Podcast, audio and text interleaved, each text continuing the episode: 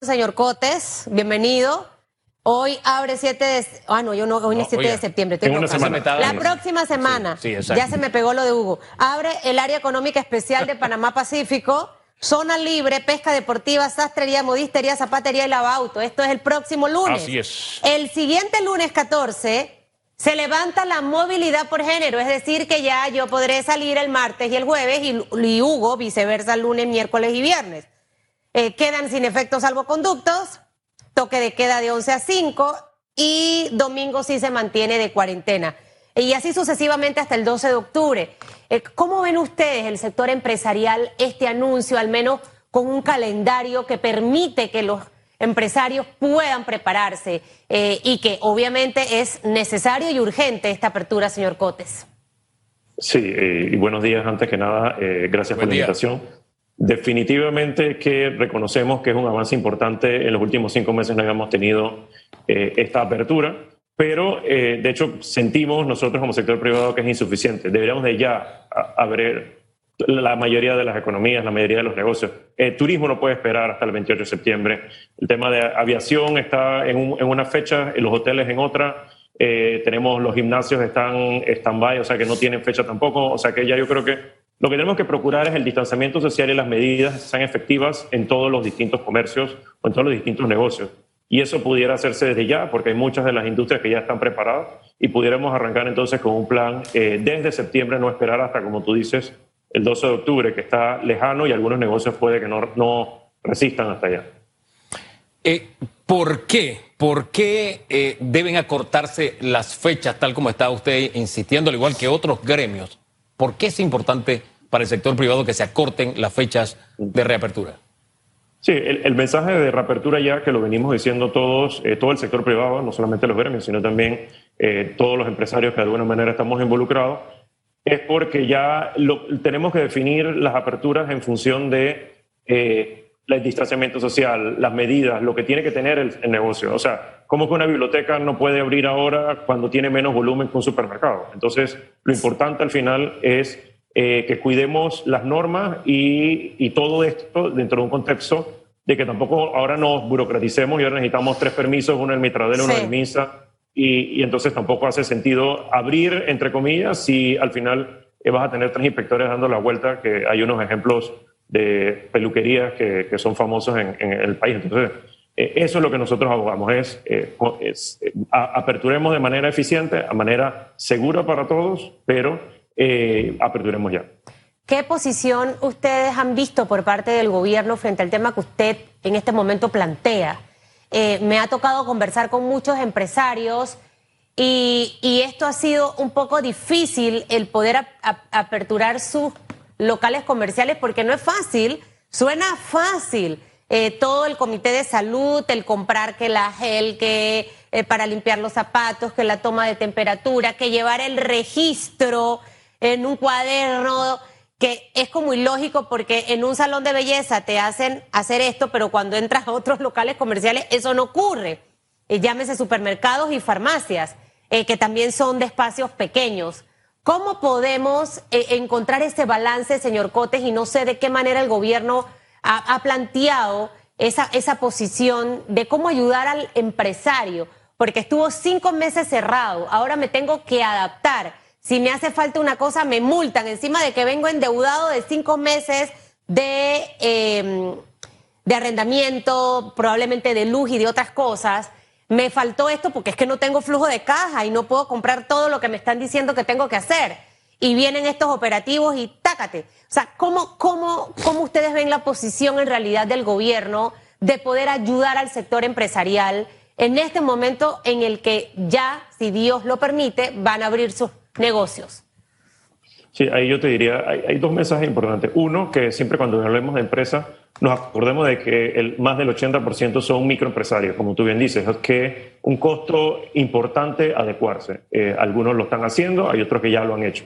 Entonces, eh, lo segundo, yo creo que al final es un tema de diálogo. Esto es un ensayo y error y lo aceptamos así porque el- nadie nunca había estado pasado por esta pandemia, ni el gobierno ni nosotros, pero eh, debemos establecer, como tú bien dices, las mismas reglas eh, para todos, en el sentido de que si al supermercado le pedimos esto, no es que, le damos ahora eh, al, al, comercio pedirle otra cosa, sino veamos qué es lo que resulte efectivo para que todos estemos tranquilos y seguros. Lo más, eh, lo que siempre ocurre, o lo más que ocurre también es, o sea, yo como empresario tengo que cuidar a mi cliente y a mi gente. Entonces también hay muchos microempresarios que de salida van a tomar muchas medidas, no solamente las que pide la ley, eh, en función de cuidar a todo para mantener el negocio abierto. Entonces yo creo que también ese balance, hay, un voto de confianza también que hay que darse a los distintos negocios eh, para que la apertura, como decíamos, sea de, de la mejor manera, cuidando la salud y que todos tengamos las mismas reglas eh, en, este, en este momento. Yo creo que eso es, es parte del afinamiento que, debe darse y, creo que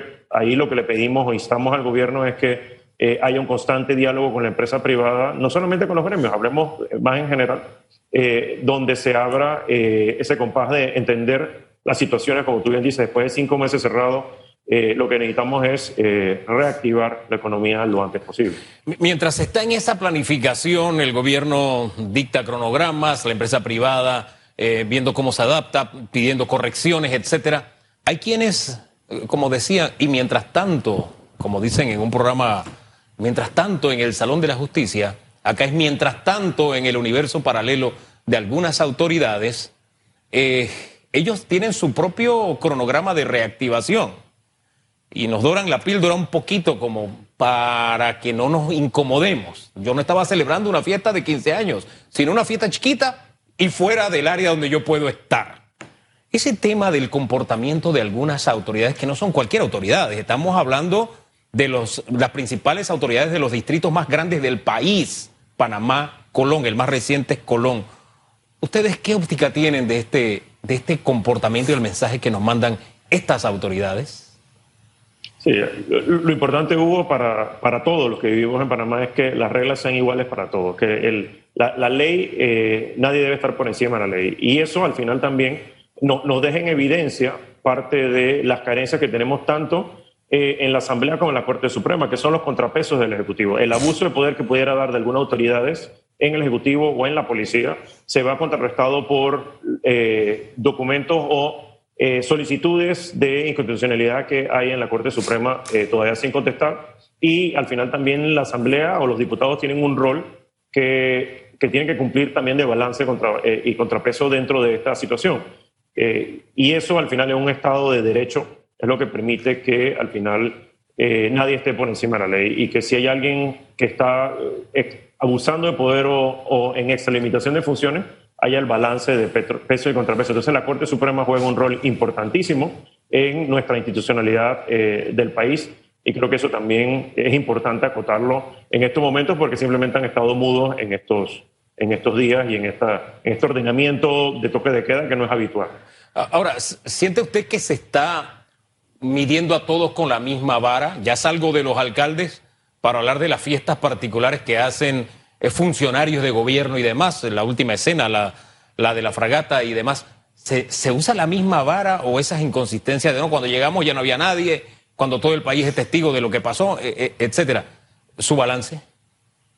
Sí, el, lo más importante al final es que si alguien comete una grave, indistintamente sea gobierno o sea un, un panameño de a pie, eh, las sanciones sean las mismas. Porque no, no, digo que alguna persona quiera hacer, pero si hace una fiesta que no se puede hacer en estos momentos, sea quien sea, deben la, las autoridades deben actuar de la misma forma en todo momento. Y ese es el reto que tenemos aquí, porque si no se da de esa forma, entonces pareciera que hubiera, así como en la zona del canal, gold roll y silver roll. A algunos no les pasa nada y otros sí. Entonces, eh, y a los muchachos que eh, están en surf en Coronado los esposan y los arrodillan. Entonces no hace sentido algunas medidas y por eso volvemos al tema de abuso de poder que eh, en algunas autoridades pudiera evidenciarse y mientras eh, se hacen de la vista gorda en otros casos. Eso es lo que no podemos permitir como sociedad porque si no entonces se genera impunidad en este caso y en los que puedan venir, porque entonces le mando un mensaje de que bueno, yo puedo hacer, las autoridades dicen o los funcionarios dicen, bueno, yo puedo hacer lo que me da la gana porque la autoridad no me va a tocar a mí. Y ese mensaje es peligroso dentro de un Estado de Derecho. Y es que esto no es de ahorita por el COVID, señor Cotes. Esto siempre ha pasado. porque al final nuestra sociedad ha perdido credibilidad en nuestra clase política? Específicamente por esto. ¿Por qué ves personas que te dicen, pero si este robó, no importa? Entonces, al final es algo que hemos visto en los últimos años. Hemos visto en los últimos 10 años a expresidentes involucrados en investigaciones. El pueblo siente que no ocurre nada. Una Corte Suprema de Justicia eh, que uno piensa se va a mejorar la cosa porque entraron nuevos magistrados. Pero al final el ciclo repetitivo de lo que se hace mal se sigue repitiendo. Creo que este es el momento importante rumbo a ese 2024 para de una vez por todas empezar a cambiar las cosas. Yo aportaría eso porque siento que es como leche que se derrama todos los días de los mismos temas. O sea, ocurre exactamente lo mismo, eh, solamente que ahorita lo hemos visto con el caso de la fragata. Yo regreso un poco al tema de los, de los empresarios. Eh, muchos están con expectativas, con preocupaciones. Siento que el espacio que se utilizó para divulgar comunicar y que no se hizo de la mejor manera con el tema de los financiamientos a las pymes y al resto del sector empresarial ha variado desde que escuchamos al presidente Laurentino Cortizo, específicamente en la Asamblea Nacional. No sé si usted lo recuerda en ese discurso de 5 mil dólares para los pymes, que va a ser el aporte del Estado. De allí ustedes podrán solicitar los financiamientos que ustedes quieran a banca de oportunidades ahorita mismo con la caja de ahorro, que es un préstamo más, y que hasta el sol de hoy, señor Cotes, no se sabe absolutamente nada del tema del Banco Nacional con el Fondo Mundial y del Banco Mundial. Y sabemos que este banco tiene parámetros, pero creo que es como muy serio que, que se le hable al sector empresarial en realidad con lo real Mucha gente está cerrando sus negocios porque no tiene el capital para hacerle frente a la deuda vieja más lo que tiene que pagar mes a mes sin saber si los clientes van a llegar. Para mí esta parte del financiamiento es clave, porque si no más empresas van a cerrar, más panameños se van a quedar sin trabajo. Sí, definitivamente que la banca y el financiamiento para poder reactivar es importante para los negocios eh, pero más importante que eso, o complementario a ese tema, es necesitamos tener demanda. O sea, si yo abro un negocio, ¿de qué me sirve abrirlo si nadie puede ir a comprar lo que yo estoy ofreciendo? Entonces, eh, no, ese es el repago del financiamiento. O sea, que de nada me sirve pedir 5 mil dólares si al final no tengo cómo pagarlo, simplemente me estoy endeudando más. Entonces, como sector privado o como negocio, llámese pequeño o eh, grande o pequeño, eh, tengo que tener una, una reapertura y reglas claras a la hora de poder eh, entrar al mercado. Como tú dices, bueno, si no, es mejor de repente apaga y vámonos y, y, cerramos el negocio. Y hay muchos negocios en este momento, como los que son de bares y restaurantes, que están en ese punto donde dicen el delivery no no me, no me da suficiente.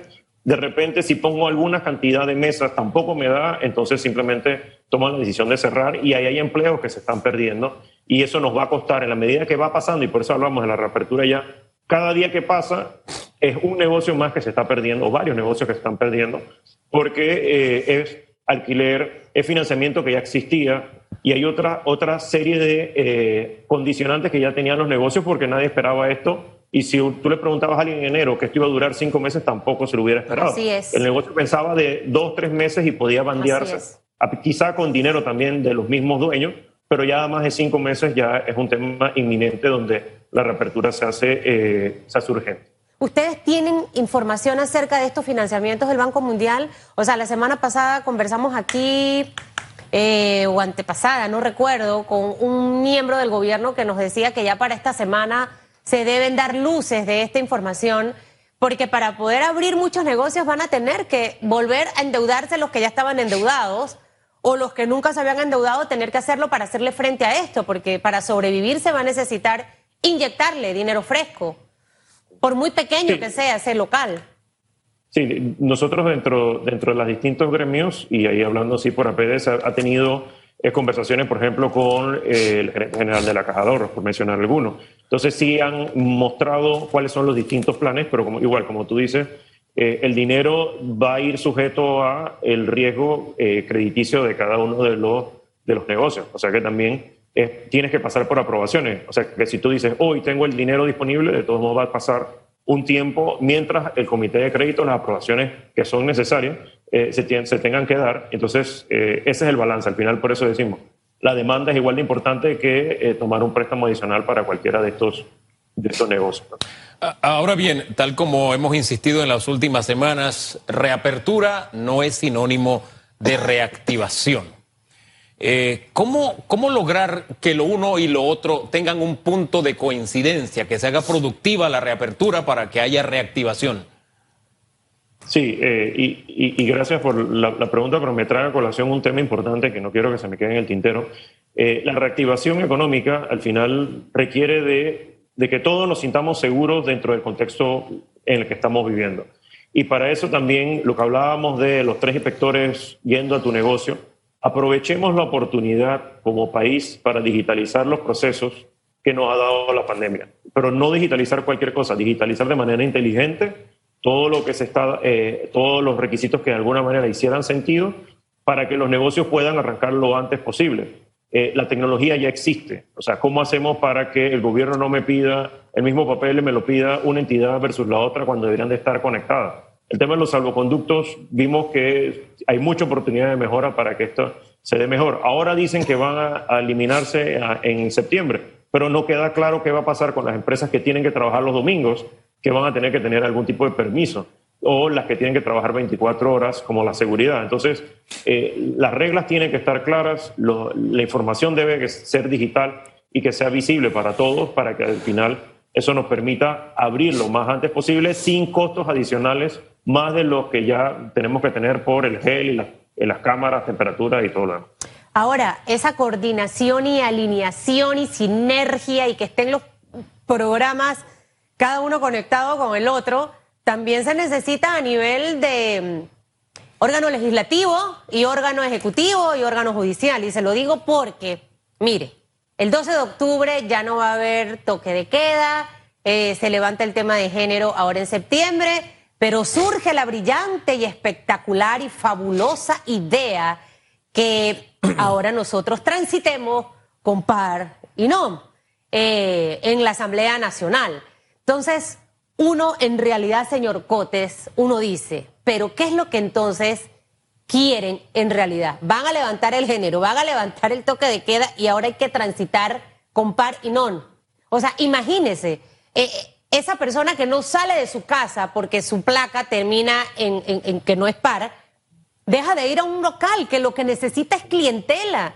Ese negocio que estuvo cinco meses cerrado tras que no puede tener la cantidad de personas en el lugar por el tema de, de salud, ahora también va a recibir una limitación si a eso se le da eh, fuerza ese anteproyecto de ley. O sea, para que usted me trate de explicar cómo uno piensa de una manera, el otro de otra. Entonces, esto es como un desorden, señor Cotes.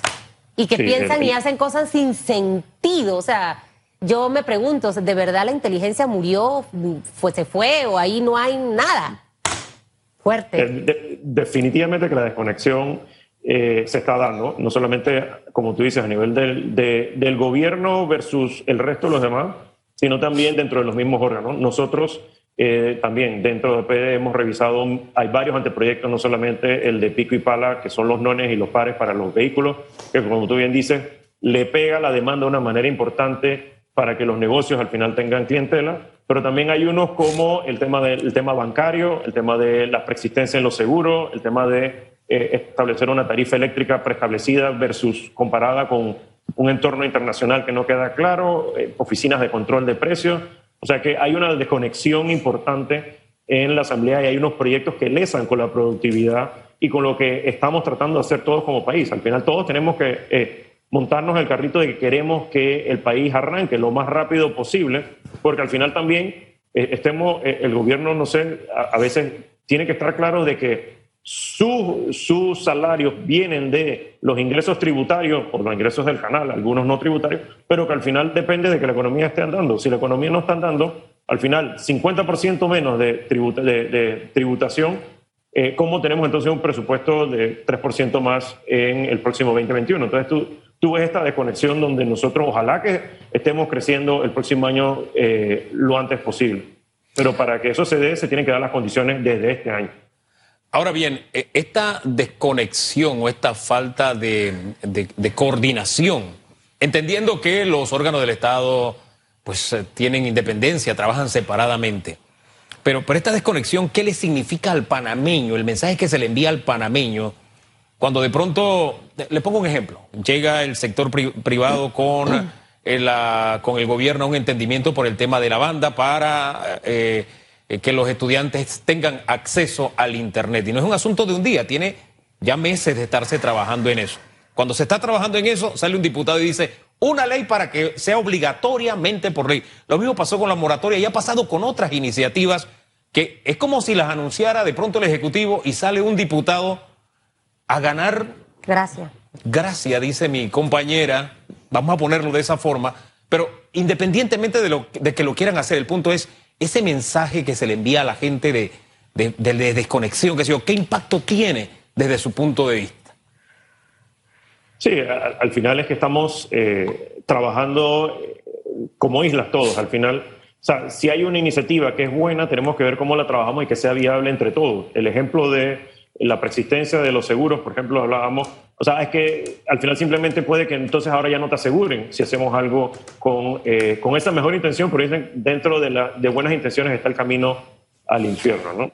Oh, bueno, dejemos las cosas hasta ahí fuerte, pero nuestra el infierno de ellos, porque no es el infierno nuestro, es el infierno de ellos y que se vayan ellos para allá. Nosotros no, al final el país tiene que avanzar. Lo que pasa es que el país se envuelve en un infierno de, debates estériles, de, de, no sé, de pronto como de confusión.